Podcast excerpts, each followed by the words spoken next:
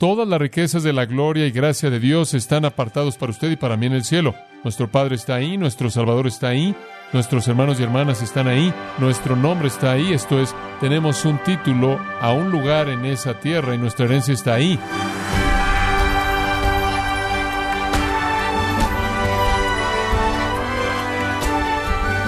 Le damos las gracias por acompañarnos en este subprograma Gracias a vosotros con el pastor John MacArthur. Cuando algo maravilloso sucede, la gente dice, me debo haber muerto e ido al cielo. ¿Qué lo hace al cielo tan atractivo y un lugar al que usted quisiera ir? ¿Qué detalles da la Biblia respecto al mismo? Unas preguntas que John MacArthur examinará aquí en Gracia a vosotros, en la serie que comienza hoy, titulada El cielo. Vivimos en un tiempo en el que todo el mundo quiere lo que quiere ahora y tenemos las tarjetas de crédito que nos permiten comprar lo que no tenemos el dinero para comprar, ir a donde no tenemos el dinero para pagar, hacer lo que no podemos pagar con el dinero que tenemos. Y después, a partir de ahí, pagar. Esa es la esperanza que tenemos. El endeudamiento algunas veces se acumula al punto en el que no podemos pagar nuestras deudas y después la gente se mete en problemas profundos refleja una actitud que dice, quiero lo que quiero y lo quiero ahora. No queremos que nada sea pospuesto hasta el futuro. Estamos concentrados en la gratificación o la satisfacción instantánea. La queremos ahora y con gusto sacrificamos el futuro en el altar de lo inmediato. No queremos esperar nada. Como resultado de vivir en una sociedad de gratificación instantánea, una sociedad de satisfacción materialista, la iglesia ha caído presa a eso y ya no hemos puesto la mira en las cosas de arriba, como Colosenses 3 nos llama a hacerlo, sino que hemos puesto la mira en las cosas de la tierra. Realmente no nos interesa algún futuro nebuloso, algún lugar en el espacio, como algunas personas han escogido llamarlo. No estamos comprometidos con hacernos tesoros en el cielo como Jesús nos dijo que lo hiciéramos, sino más bien hacernos tesoros aquí, Ciertos predicadores de televisión y radio y ministerios están teniendo una gran cantidad de éxito al prometerle a la gente que Jesús los quiere ricos ahora, saludables ahora, ricos ahora, exitosos ahora. Lo llamamos el Evangelio de la Prosperidad y es muy popular porque la gente quiere toda la satisfacción ahora. La gente va a aceptar algo que piensan que los va a hacer ricos, exitosos, prósperos en esta vida y eso es lo que se les está prometiendo. La iglesia en Estados Unidos en general no tiene el cielo en su mente y como resultado de eso tiende a ser egoísta y estar centrada en sí misma y buscar satisfacer sus deseos, ser débil. Está consumida con satisfacer sus propios deseos, desea estar cómoda únicamente con pensamientos pasajeros del cielo. En contraste a eso está el hecho de que prácticamente todo lo que es preciado para nosotros está en el cielo. Permítame darle un poco de perspectiva en eso. En el Evangelio de Mateo capítulo 6 y versículo 9, usted tiene un versículo muy conocido que todos ustedes conocen. Vosotros pues oraréis así, Jesús dijo, Padre nuestro que estás en los cielos, santificado sea tu nombre. Y quiero recordarle para comenzar, y usted no necesita tratar de seguirme en todos estos versículos, voy a cubrir muchos de ellos, pero en primer lugar su Padre está en el cielo, en un sentido muy real, aquel que es la fuente de todo para nosotros, Dios mismo está en el cielo. Además, en Hebreos capítulo 9 y en el versículo 24, porque Cristo no entró a un lugar santo hecho con manos, una mera copia del verdadero, sino al cielo mismo, ahora para aparecer en la presencia de Dios para nosotros, no solo nuestro Padre está en el cielo, sino también nuestro Salvador está en el cielo. En Hebreos capítulo 12 y versículo 23 dice, a la congregación general e iglesia de los primogénitos que están enlistados en el cielo. No solo nuestro Padre está en el cielo y nuestro Salvador está en el cielo, sino que nuestros hermanos y hermanas en la fe están en el cielo. Santos del Antiguo Testamento están ahí, santos del Nuevo Testamento ahí, Toda persona que ha muerto en fe en Cristo, fe en Dios, en el Antiguo Testamento, está en el cielo. En Lucas, capítulo 10, encontramos una afirmación muy interesante en el versículo 20, y lo que dice debería darle esperanza a todos nuestros corazones. Dice, no obstante, no os gocéis en esto, en que los espíritus están sujetos a vosotros, refiriéndose a sus discípulos que estaban echando fuera demonios, sino gozaos porque vuestros nombres están registrados en el cielo. No solo nuestro Padre está ahí, nuestro Salvador está ahí, y nuestros hermanos y hermanas están ahí, sino que nuestro nombre está registrado ahí. ¿Qué significa eso? Eso significa que tenemos un título de propiedad algo de propiedad ahí. Somos ciudadanos de ese lugar. Nuestra herencia está también ahí. Bendito el Dios y Padre de nuestro Señor Jesucristo, que según su grande misericordia nos hizo renacer para una esperanza viva por la resurrección de Jesucristo de los muertos, para una herencia incorruptible, incontaminada e inmarcesible, reservada en los cielos para vosotros. Su herencia eterna está en el cielo. ¿Qué quieres decir con eso? Todas las riquezas de la gloria y gracia de Dios están apartados para usted y para mí en el cielo.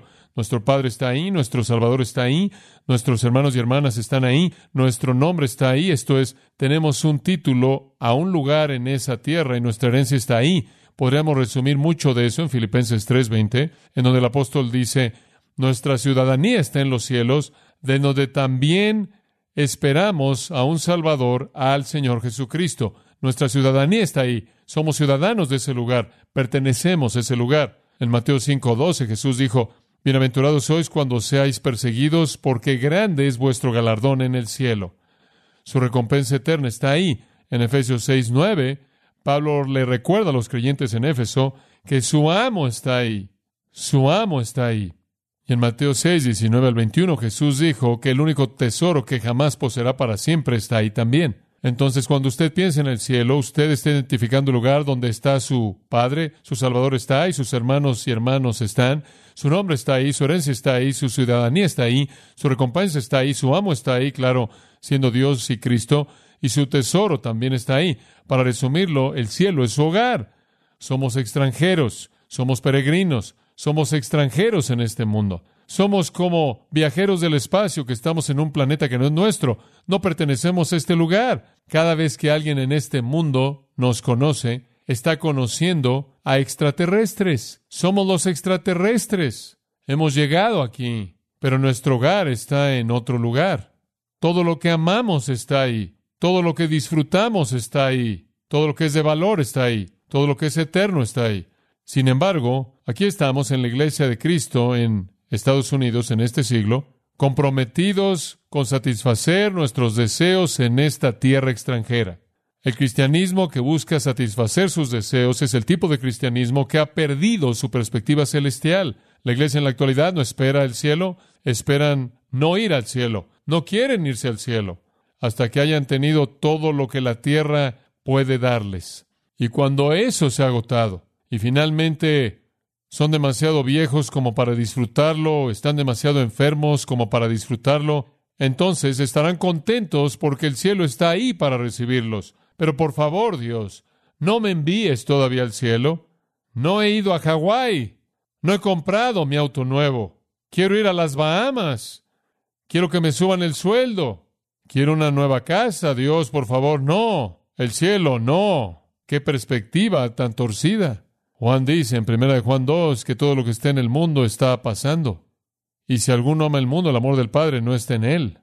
Creo que hay muchas personas que dicen amar a Cristo, pero el hecho de que aman al mundo tanto significa que no son ciudadanos celestiales en absoluto. Y como la canción espiritual antigua, todo mundo que está hablando del cielo no va a llegar ahí. Pero toda persona que va ahí no está hablando tampoco del cielo. Y ese es el otro lado del asunto.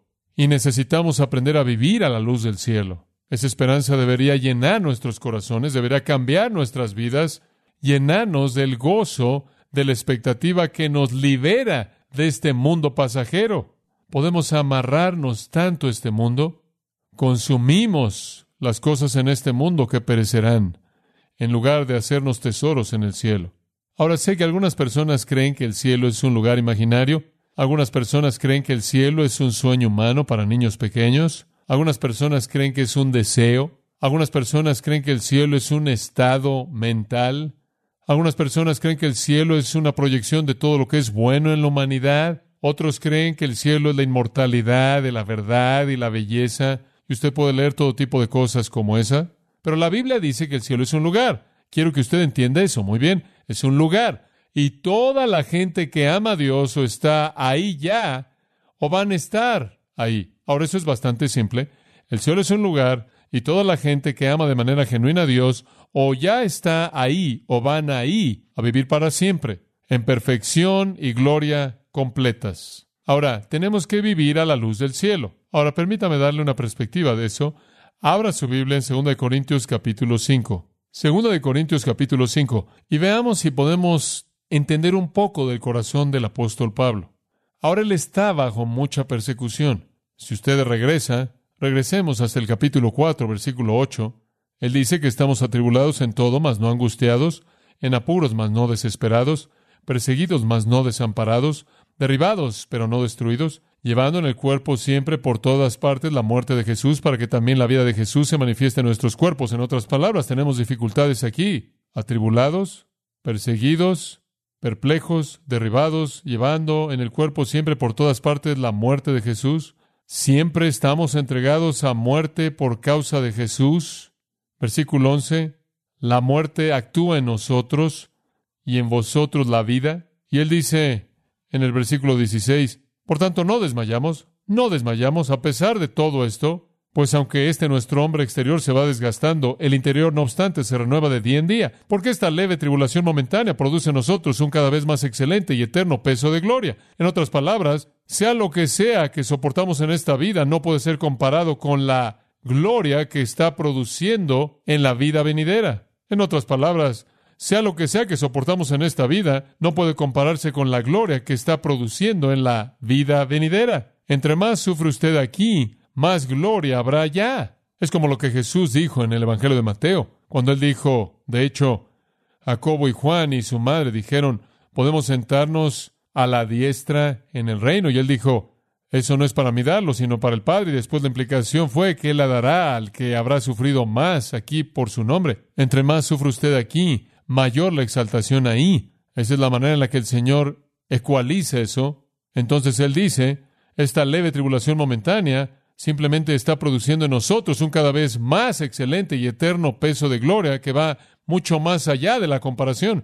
Entonces lo que usted enfrente aquí está siendo compensado eternamente, un poco de problemas temporales para gloria eterna, un poco de problemas temporales por gloria eterna. Entonces él dice en el versículo 18, no pasamos nuestro tiempo mirando nosotros las cosas que se ven, sino las que no se ven pues las cosas que se ven son temporales, pero las que no se ven son eternas. Tenemos una perspectiva eterna. Soportamos lo que el mundo tiene que dar porque sabemos que hace que tengamos un peso más grande de gloria en la eternidad venidera. Mantenemos nuestro enfoque en eso. Y aquí él llega al versículo 1 del capítulo 5 y dice, porque sabemos que si el tabernáculo terrenal, que es nuestra casa, es derribado, esto es si morimos, tenemos un edificio de Dios, una casa no hecha con manos, eterna en los cielos, tenemos otra vida, tenemos otra forma, otra casa. Ahora nuestro tabernáculo terrenal está en el proceso de ser derribado, ¿no es cierto? Seguro. Alguien le preguntó a John Quincy Adams en una ocasión cómo estaba, y él dio una respuesta interesante. Él dijo, John Quincy Adams está bien, señor, muy bien. La casa en la que él ha estado viviendo está la casa en la que él, la casa en la que él ha estado viviendo está desgastada y es vieja, y él ha recibido reporte de su hacedor que él debe dejar la casa pronto, pero John Quincy Adams está bien, señor, muy bien. Bueno, simplemente así es. El hombre exterior está desgastándose todo el tiempo. Y la tienda terrenal está siendo derribada y cuando eso se acabe, sabemos que tendremos un edificio de Dios una casa no hecha con manos, eterna en los cielos, en los cielos. Entonces, vemos al cielo, en donde tendremos ese peso eterno de gloria, esa nueva casa de Dios. Él dice, versículo 2, porque de hecho en esta casa gemimos, gemimos en esta casa, yo sé que gimo, usted gime, yo gimo, todos gemimos. Gemimos, debimos Gemimos debido a las debilidades de nuestro ser físico. Gemimos debido al pecado que reina, por así decirlo, en nuestra carne.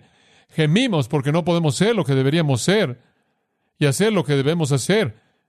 Estamos debilitados continuamente. Estamos estamos debilitados continuamente en esta forma humana y entonces gemimos junto con el resto de la creación, como Romanos 8 dice, gemimos esperando la manifestación gloriosa de los hijos de Dios, anhelando ser revestidos con nuestra morada del cielo.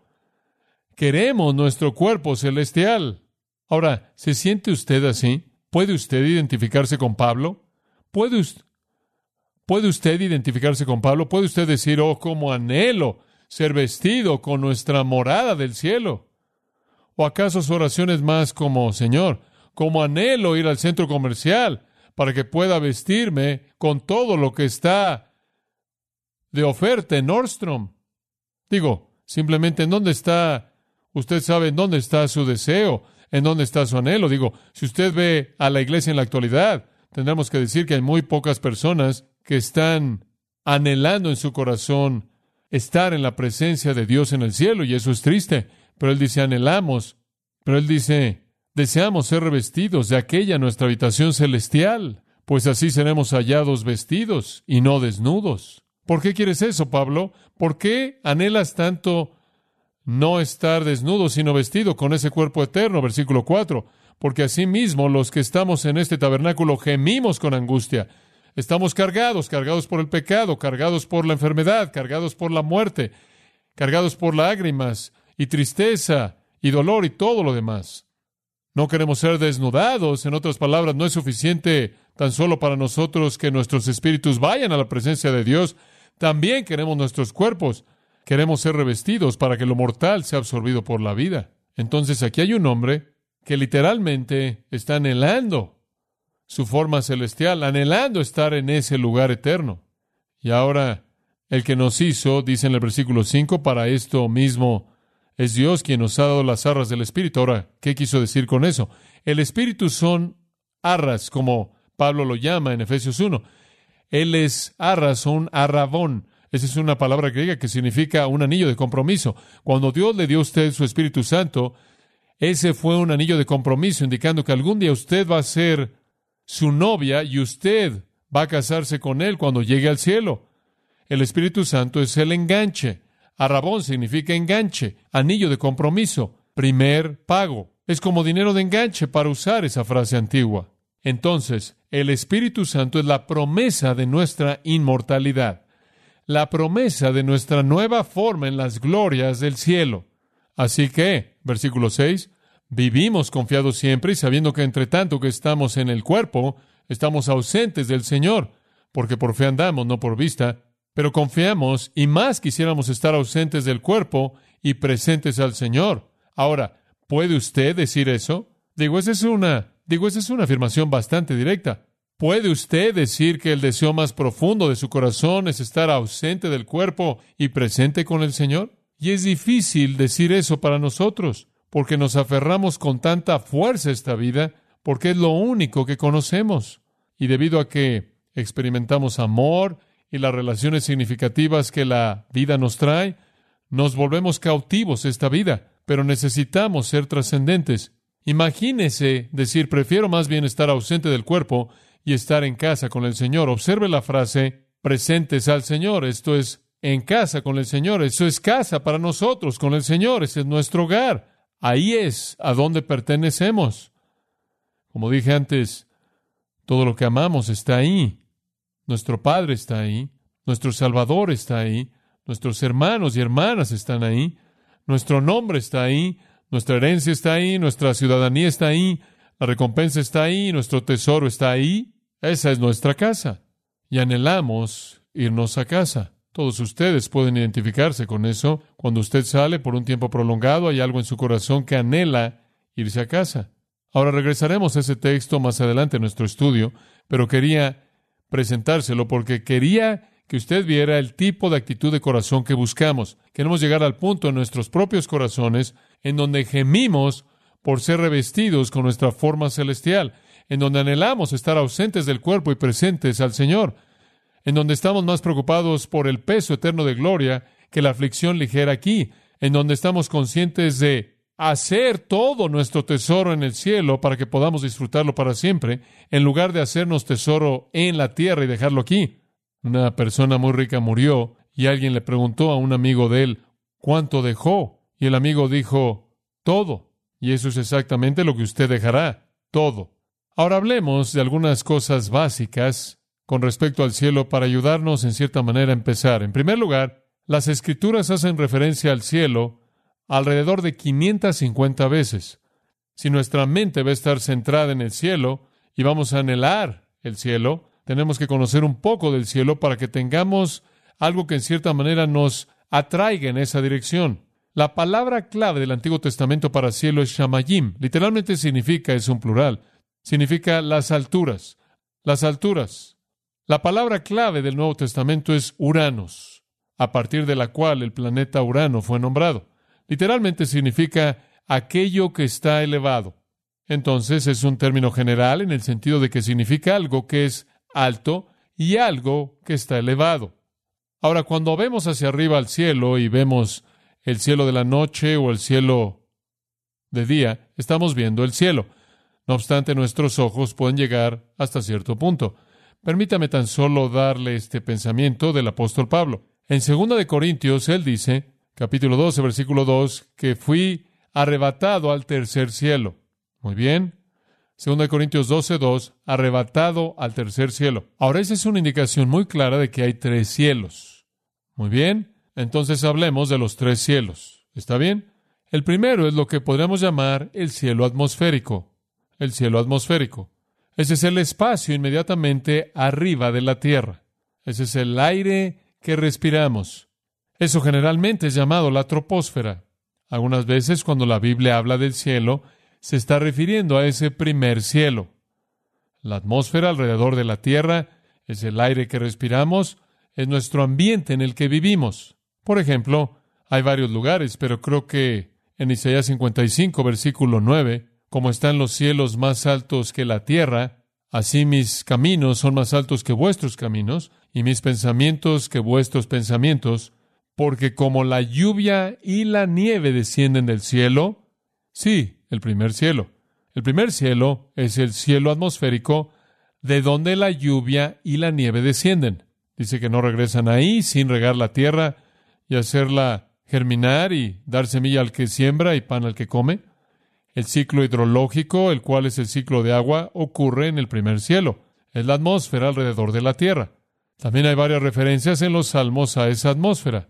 Dice, por ejemplo, en el Salmo 147, 8, que Dios cubre los cielos con nubes, provee lluvia para la tierra. De nuevo, ese es el cielo atmosférico. El segundo cielo, y las escrituras también se refieren a este, y ese es el área planetaria, el área en donde las estrellas y las lunas y todos los planetas se mueven.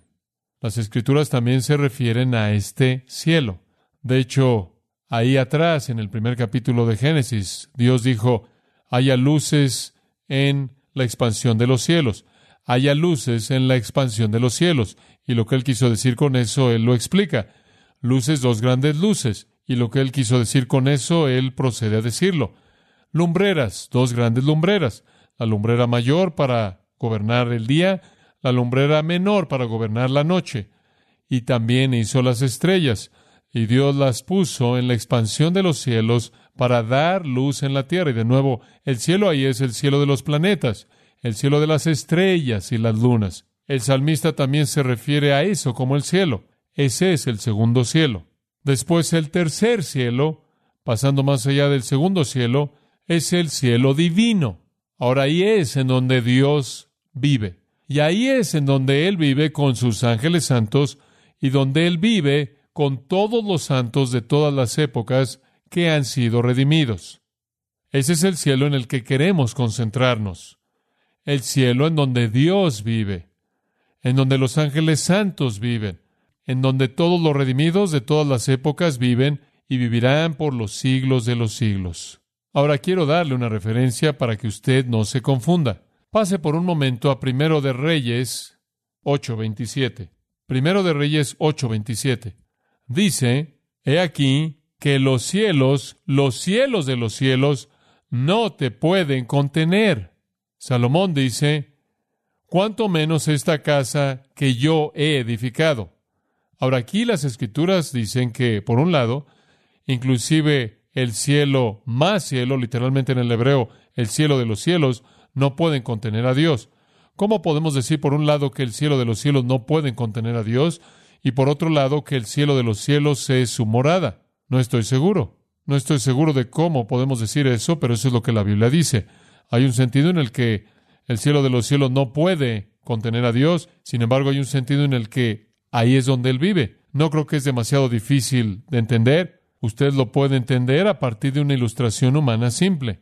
Tengo un lugar en donde vivo, pero hay un sentido en el que mi casa no me puede contener.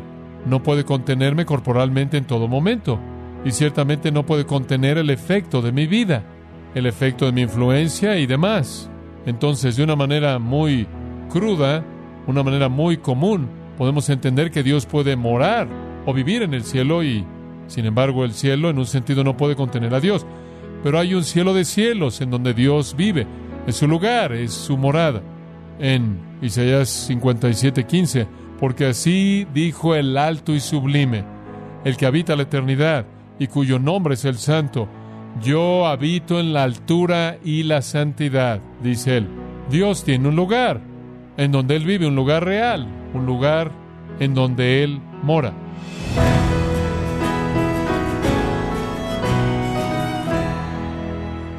El cielo es un lugar donde Dios, los santos ángeles y los redimidos moran, el lugar que John MacArthur le está mostrando en esta serie en gracia a vosotros.